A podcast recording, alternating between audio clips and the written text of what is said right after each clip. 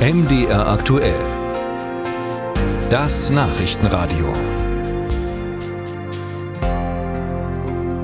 Deutschland will wieder einzigartige Erfindungen hervorbringen, wie einst zum Beispiel das Musikformat MP3 oder die weiße LED.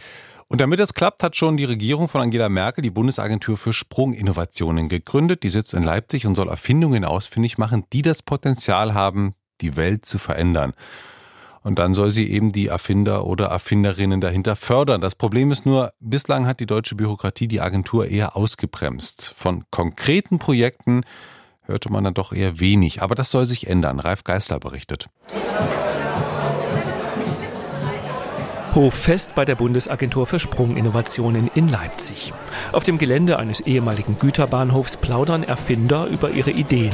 Am Eingang steht Heimat für radikale NeudenkerInnen.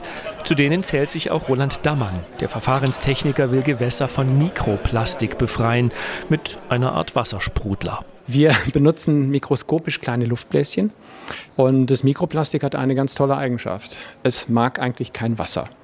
Es fühlt sich aber zu Luftblasen quasi hingezogen und äh, wir docken das Mikroplastik an diese Luftblasen an und können es dann, wenn wir genug Blasen ins Wasser bringen, direkt an die Oberfläche schwemmen und dann oben abreinigen. Dammanns Idee ist eine von 13, welche die Bundesagentur für Sprunginnovationen, kurz Sprint, inzwischen fördert.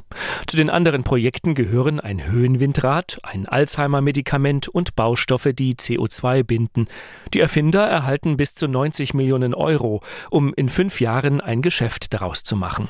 Es ist ein staatlicher Anschub in der Hoffnung auf etwas ganz Großes, sagt Sprint-Geschäftsführer Raphael Laguna. Ein Smartphone würde es ohne staatliche Unterstützung nicht geben. Wenn Sie sich ein Smartphone von heute anschauen, sind da Technologien drin, Touchphone, GPS, die staatlich finanziert worden sind und damit die Komponenten und Grundlagen geschaffen haben, das dann zu einem Paket, und das war dann die eigentliche Sprunginnovation, ne, zusammenzuschnüren, dass wir heute alle benutzen.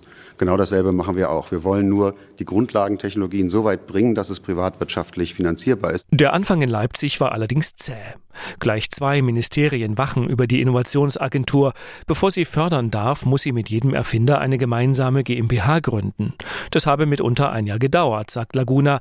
Nun soll ihm das Sprint-Freiheitsgesetz mehr Spielraum geben. Stimmt der Bundestag zu, könnte die Agentur selbstständiger entscheiden, wen sie wie fördert. Das, was wir jetzt mit dem Freiheitsgesetz erreichen, ist ein Fortschritt.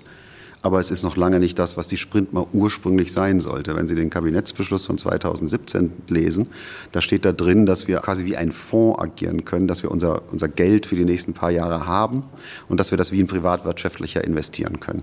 So davon sind wir immer noch weit entfernt. Rafael Laguna macht keinen Hehl daraus, dass er sich von vornherein mehr Freiheiten gewünscht hätte. Der 59-Jährige will große Visionen möglichst schnell unterstützen.